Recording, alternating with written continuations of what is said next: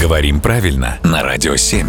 Володя, доброе утро. Доброе утро. Буквально занозой в пальце, прости мне этот каламбур, застряло слово «досочка» или «досточка» у одного из наших слушателей. Давай разберемся, нужна ли там вот эта буква «Т».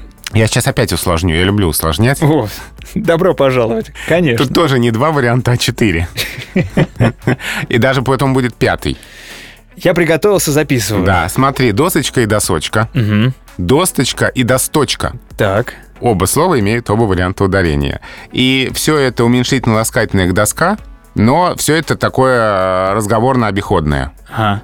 А если нам нужно, вот сейчас пятый появится, если нам нужно просто нормальная, нейтральная уменьшительно-ласкательная доска, то это дощечка. Одна штучка, да? Вот. То есть, подожди, первые четыре, они абсолютно одинаковые. Это просто доска в уменьшительно-ласкательном... Э, да, и пятый тоже, просто эти разговорные. А Мгм. дощечка — это нормальное, нейтральное такое. Дощечка. Да, А все оказалось проще, чем ты пытался усложнить. да.